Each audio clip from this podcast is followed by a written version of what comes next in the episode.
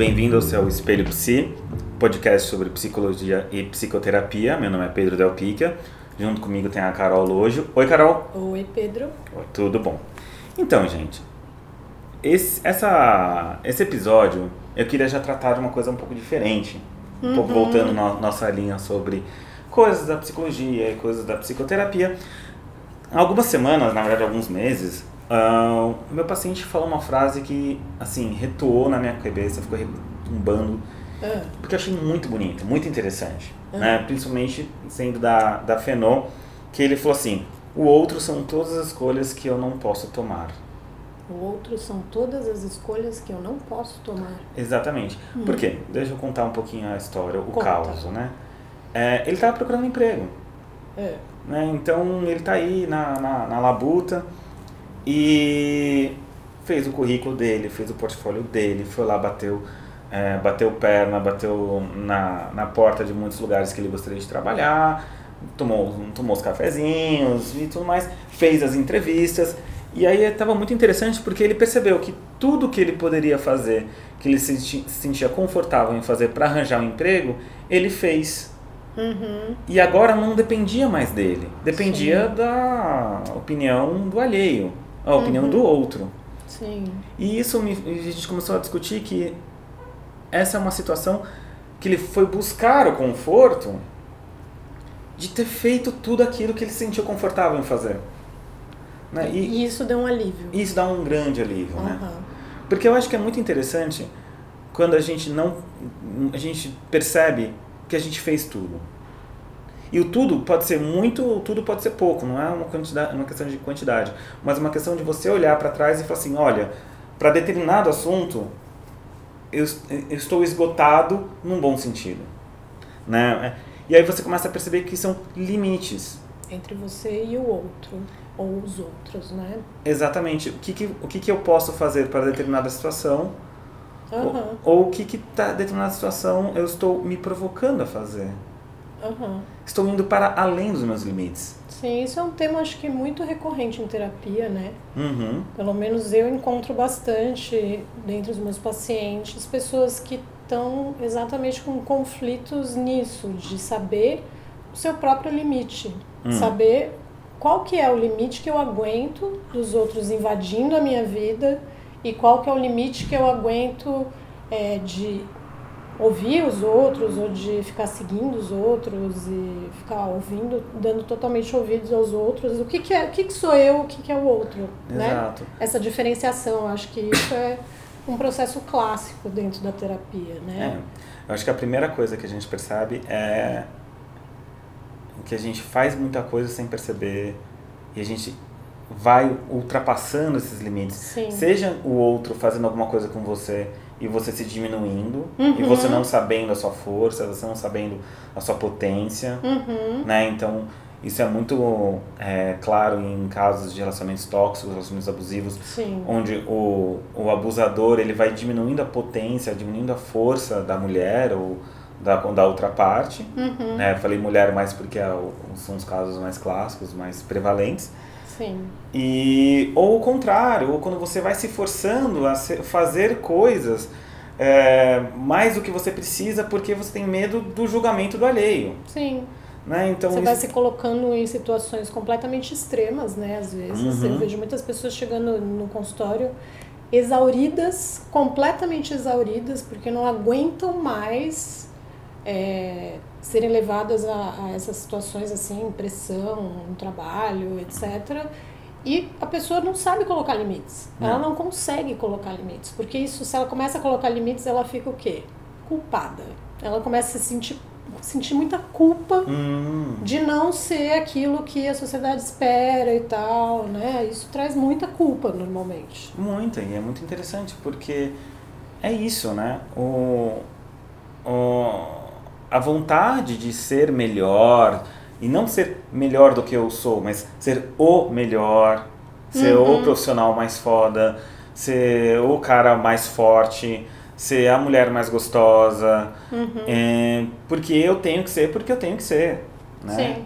Eu não, eu não coloco um limite. O limite aí vai estar vai tá onde? O limite vai estar tá onde eu me sinto confortável na minha própria pele, me sinto confortável no meu esforço, me sinto confortável naquilo que eu recebo do trabalho, né? E é. se eu não for muito foda, fudeu. Uhum. Né? Desculpa a literação, desculpa meu francês, a gente fala palavrão aqui. Sempre lembrando, a gente somos adultos. Sim. Apesar de, desse podcast não ser para não, não estar flagrado como para menores de 18 anos, mas devia ser proibido, né? Sim. Mas assim, eu acho que é muito interessante exatamente isso, porque até que ponto eu sei o que é meu e o que é seu? Até que ponto vocês já pararam para perguntar que coisas que você faz que você realmente fala assim, isso aqui sou eu, isso aqui vale a pena, isso aqui uhum. vale o esforço. O quanto você simplesmente não está fazendo alguma coisa porque alguém enfiou na tua cabeça que aquilo é o melhor para você. Uhum. Que uma sociedade colocou na sua cabeça que é o melhor para você. Né? Então, é, é muito interessante porque eu lembro, o jovem, contaram a história do Jovem Pedro. Hum, adoro. Jovem Pedro. Jovem Pedro. Jovem Pedro é, estava solteiro e estava lá, né, saindo e ele queria encontrar a contraparte dele, hum. né, e, a, e eu falava assim, porra, não consigo pegar ninguém, não consigo pegar nenhuma menina, não se interessa por mim. Eu ia para as baladas, eu me sentia completamente um peixe fora d'água, desgraçado da cabeça e tal. E aí meu terapeuta da época falou assim, mas Pedro, por que você está indo para balada sendo que você não gosta de ir para balada? Uhum. Né? Na época não era muito. E até hoje, assim, eu gosto muito de sair pra balada, gosto muito de bagunça e música alta, mas pra curtir a bagunça e a música alta. Não pra pegar a mulher. Não para o flerte, né? O flerte, ai meu Deus. Era bonitinho isso. Então, porque você tem o seu habitat, né? Você tem um lugar que você vai, tem um lugar que você se sente confortável e o lugar que você acha que vai porque tá todo mundo fazendo. É, mas até você chegar nessa consciência de que você não curtia fazer essa parte, foi muitos anos de terapia, né? Pelo jeito. Foram alguns anos, né? Então, eu acho que a terapia ajudou muito. A gente tem uma tendência a ir se misturando muito, né? O que é nosso e o que é do outro, a gente vai se misturando quando a gente não reflete. Uhum. A gente vai tomando decisões sem refletir, sem se autoconhecer. Uhum. Isso já vem lá de trás, né? Acho que desde a adolescência mesmo, principalmente na adolescência. Principalmente quando você está tá precisando se é, pertencer a alguma coisa, então você puxa todos os seus limites e vai nos rolês mais errados do mundo. Eu tinha uma amiga que só me metia em rolê programa de índio que a gente chamava Nossa antigamente. Ela me colocava em cada uma. Só furada, só, só furada, só furada. Ficar parada no trânsito na Faria Lima nos anos 90, assim. Nossa. E ela achava aquilo máximo, eu achava horrível. E aí eu demorei muitos e muitos e muitos anos com essa amiga. Uhum. Ela, tipo, era minha melhor amiga e tal. Eu demorei muitos anos para perceber o quanto que eu estava me violentando uhum. fazer isso. Uhum. Que isso era ela, o uhum. outro, não era eu. Eu Exato. odiava isso. Odiava. Não, e é péssimo, porque assim, você vai fazendo e não vai percebendo. Eu tive uma, uma paciente que é, era uma. Ela, ela, ela, lutava muito contra o fat shaming, o body shaming e tudo mais. Uhum. E ela mesmo era um pouco mais gorda, e pra ela tudo bem, isso não é uma ofensa, não, deve ser, e não Sim. é mesmo. Mas ela tava meio se sentindo mal porque ela, ela queria emagrecer.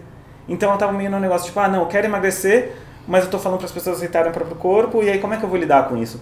Sim. E exatamente, o grande negócio dela, a saída, entre aspas, como ela resolveu a situação foi, eu vou emagrecer até eu começar a me sentir bem com, assim, eu sei que eu não vou chegar, não vai ser uma Jelly Binting, e eu não uhum. preciso ser, eu não quero ser. Então ela entendeu que, tipo, não é porque ela luta contra alguma coisa que é horrível e ela tá super certa, que ela Sim. precisa também, sabe, fazer uma coisa que é com, que vai ia contra ela também. Sim. Então ela se sentir confortável, buscar um conforto. Sim. Né? Seja saindo para balada com as amigas, seja indo para indo para barzinho, sendo, sendo um, um, relacionamento com o seu próprio corpo. Uhum. E a gente chega também até mesmo nos relacionamentos interpessoais, relacionamentos românticos. Sim.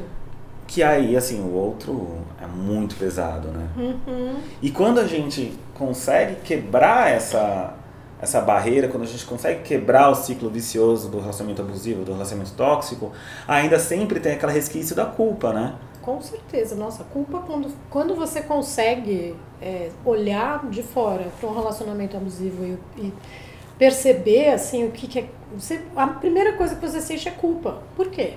Por que, que eu me deixei faz, fazer aquilo? Exatamente, assim, por que, que eu cheguei nesse ponto? Como é que eu cheguei nesse ponto? Como é que eu deixei essas coisas acontecerem, né? Uhum. Acho que relacionamentos abusivos poderia render um outro episódio, né? Ah, não, sem dúvida. Acho que Eu a gente que- deixa aí spoiler, falar sobre relacionamentos abusivos. Acho Nota que é- mental, vamos Aham, falar. aham. Né? Eu acho que é um, é um tema tão bacana que se a gente conseguir trazer mais gente para conversar ia ser lindo. Sim. Fica o convite, se alguém quiser, é, acha que pode trazer alguma coisa interessante, fale comigo, busque, nos busque aí nas redes sociais, no arroba pedropsico no Twitter, ou no pedro.claritas.med.br, lá no e-mail. Se quiser participar, dá um, Sim, a gente dá um está oi. super curioso para saber quem tem histórias aí sobre isso. Mas voltando ao outro, né? Voltando à culpa. Eu acho engraçado, eu lembrei agora de uma história. Uhum. Eu trabalhava com uma senhora, muito tempo atrás, quando eu trabalhava em, em RH, uma senhora bem simples e tal. Aí um dia ela descobriu que eu era psicóloga. Aí ela chegou assim, ah, doutora, já chegou com doutora, né? Uhum. É foda isso. Aí eu falei assim, não, não precisa chamar de doutora não, tal. Ah, não, então, é que me falaram que você é a senhora é psicóloga. Eu falei, é, sou. Ai, então, eu tenho uma dúvida. Uhum. Nunca tinha visto, assim, nunca tinha conversado com a senhorinha na vida. Uhum. Ela chega e fala assim, eu tenho uma dúvida. Eu digo, pois não. Como faz pra gente se livrar da culpa? Eita, caralho. Eu respirei fundo, obviamente, né? Filosofei um pouco com ela, mas foi muito difícil, porque olha o nível, né? Pra ela chegar e perguntar pra uma pessoa que, é, que ela acabou de conhecer ali Uhum. como faz pra se livrar da culpa. Nossa, olha o peso, cara. É. Olha, olha como, como a vida da- dessa pessoa deve ser bem difícil. Eu Sim, entendo. mas de todos nós. Exato. A gente lida com culpa o tempo inteiro. Exato. E assim, a gente tá falando do negócio do relacionamento abusivo também, que é isso, tipo, a pessoa chega, consegue se livrar, consegue sair, consegue ter uma vida legal, consegue muitas vezes estar em outro relacionamento, mas aí lembra de, tipo, Uhum. daquela coisa que ele fez, daquela coisa que foi feito com ela, da, sei lá, seja de violências mais físicas ou violências sexuais, ou, sei lá, da grana que você gastou porque você, tipo, tinha aquele... Cara, você, eu acho que é importante as pessoas entenderem que você tem limites e que você fez aquilo naquele momento, faz, parecia, parecia ok, Parecia certo, né? parecia certo, Parecia amor. Parecia amor, É. Não Isso era- acontece muito com relação de pais e filhos. e também, não era né? amor, era o quê? Ah, zilada. zilada. Mas, gente, assim, obviamente Não, aqui... mas eu ia falar Ah, né, do. Hum. de pai e mãe também. Que também rola exatamente isso, né? Eu já atendi em consultório uma, uma pessoa que tinha uma relação ok com a mãe Uhum. e super ok mesmo e tal. E aí um dia ela percebeu, recontando a história dela, e aí eu, eu apontando um pouquinho também, né? Uhum. Mostrando, olha, o que você viveu foi tóxico, foi violento, a sua mãe né, fazia coisas com você que não eram legais, assim, não era nada físico, na verdade, era mais uma Uhum. violência psicológica mesmo, mas colocava ela num lugar muito ruim. E aí ela se sentiu tão culpada depois. Hum, Tão culpada. Demorou um tempão pra ela começar a ver essa mãe como uma pessoa assim que não era tão santa. uhum, Então, às vezes, realmente a culpa é da mãe, às vezes não, às vezes a culpa é do filho. Mas exatamente. até você chegar e separar o joio do trigo e entender, num certo momento, que não é culpa de ninguém, na verdade, né? Que é culpa de todos e Que de a, ninguém a ao mesmo tempo. exatamente, que a construção é muito maior do que isso. Exatamente. Aí, nossa, é demora. muito, muito autoconhecimento, muita reflexão. E, muito, né? e, e perceber que a, às vezes a gente faz alguma coisa porque parece, no momento, parece uma coisa boa. Sim. Né? E é, e era o que, era- o que era possível ser feito naquela época. Sim, sim. Essa Né? mãe não estava sendo má, na Não. verdade. Era o que ela conseguia É fazer na época. E demorou um tempão para essa filha, depois É. que ela percebeu que a mãe não era tão santa, conseguir perdoar a mãe.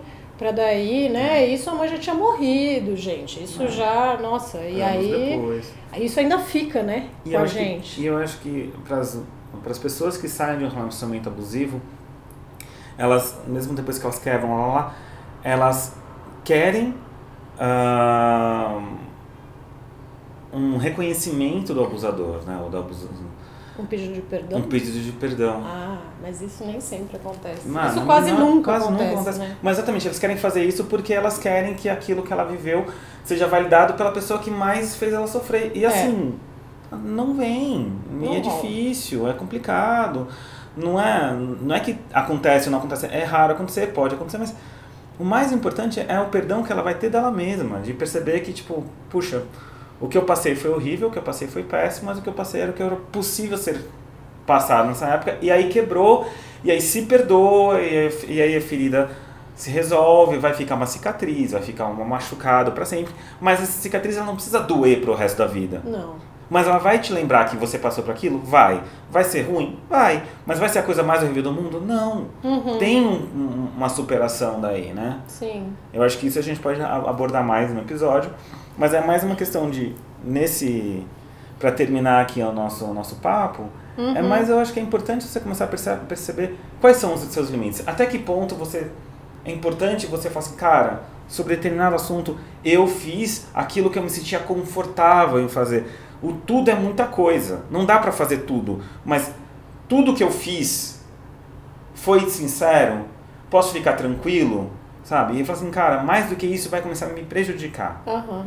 Na E busca... tudo bem. e tudo E bem, tudo bem você sair fora. tudo bem se sair fora, sabe? Você É. não precisa ser a mais gostosa, você não, Não. precisa ser o primeiro, sabe? Não, você vai ser gostosa o quanto você queira ser gostosa. Você vai Aham. ser a melhor profissional o quanto você quer ser. Você vai ter o dinheiro que você vai conseguir ganhar. Sim. E se perdoar, e se aceitar, e, sabe, pôr esses E limites. não ser um, assim, achar que você é um loser, né? Por causa disso. Eu acho É. que passa por aí, né? Exato. Que a gente vem dessa cultura meio americanizada do. Do grande ganhador É, e tal. que se você não consegue tudo, não conquista tudo, você é um loser. O primeiro milhão é aos o 30. perdedor. Nossa, primeiro milhão aos 30, isso é pesado pra nossa geração, né? Exato. Pesado porque, né? E, e quem mandou, né? O outro. Quem é O esse outro? outro. Ninguém. Pois e todo é. mundo. É meio... Então vamos, vamos aí fazer um Ghostbusters, caçar os fantasmas do alheio. E ouvir o seu próprio coraçãozinho. Ai, coisa Acho mais minha Tão lá. bonitinho. E tá tão certo, né? Ai, é difícil, assim. Essa Pois é. profissão que a gente fica falando pra pessoa ver o coração do outro e a gente quer ser levado a sério. Puta que Pois pariu. é, Ai, né? errado. Né, Então, já dizia o ET Bilu, procurem conhecimento, busquem conhecimento. E por hoje é só, pessoal. Obrigado aí mais uma vez pela audiência. Obrigada, gente. Mais uma vez lembrando, mandem uma mensagem, uma DM, um- uma carta de amor Sim. para arroba pedropsico ou para pedro arroba claritas.med.br. Porque em breve a gente vai começar a ter convidados aqui. A gente quer A gente ouvir quer- as histórias de vocês também. Exatamente. Interajam com a gente. Interajam com a gente. Tchau. Tchau!